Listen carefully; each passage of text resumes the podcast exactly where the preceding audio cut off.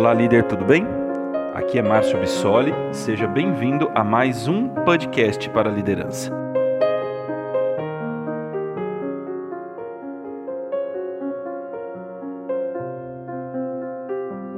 Olá, líderes, tudo bem? Sejam bem-vindos ao nosso podcast da liderança.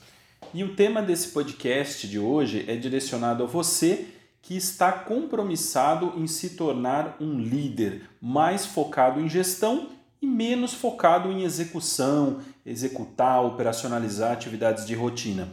Ou seja, parar de fazer o trabalho que deveria estar sendo feito pela sua equipe, tá certo? O que eu quero dizer a você é libertar-se da centralização e aprender a delegar, fazer com que as pessoas realmente assumam as suas responsabilidades. Eu sou Márcio Bissoli, mentor e formador de líderes.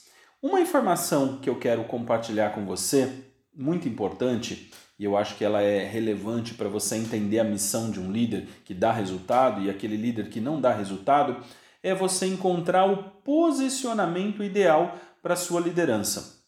A maioria dos líderes que não conseguem parar de fazer o trabalho de suas equipes ficam confinados em 80% das suas atividades em execução operacional de rotinas e conseguem de forma sofrível apenas 20% do seu tempo para atividades de gestão, acompanhamento, com muita, mas muita interrupção e muita falta de foco.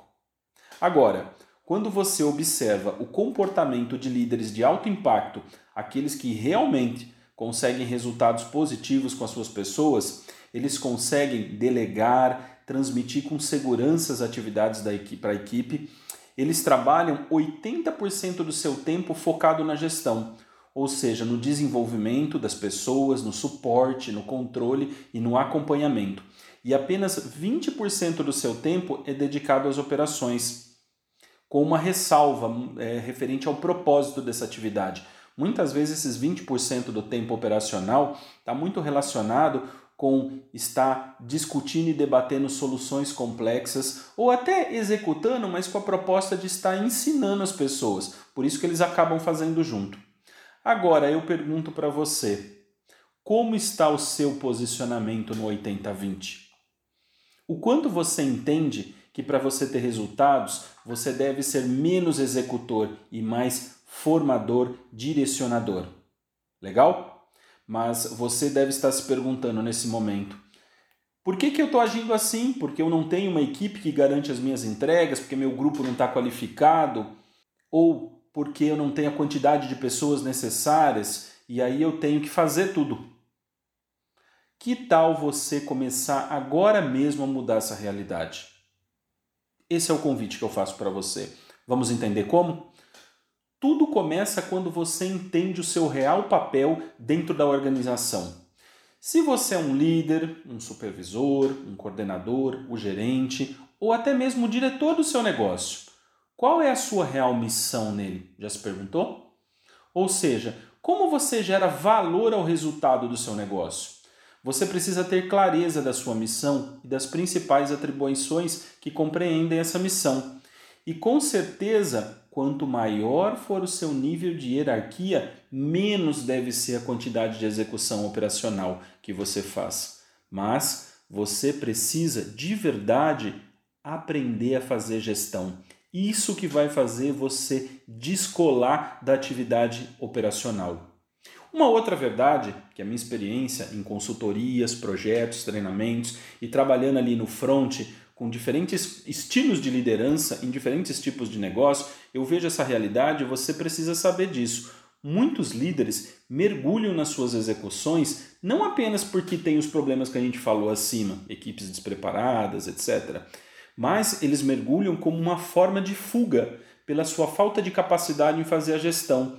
Eles até delegam suas atividades, mas é, eles ganham um tempo disponível que eles não sabem o que fazer com ele. E aí o que acontece? Eles acabam tomando tudo de volta da sua equipe.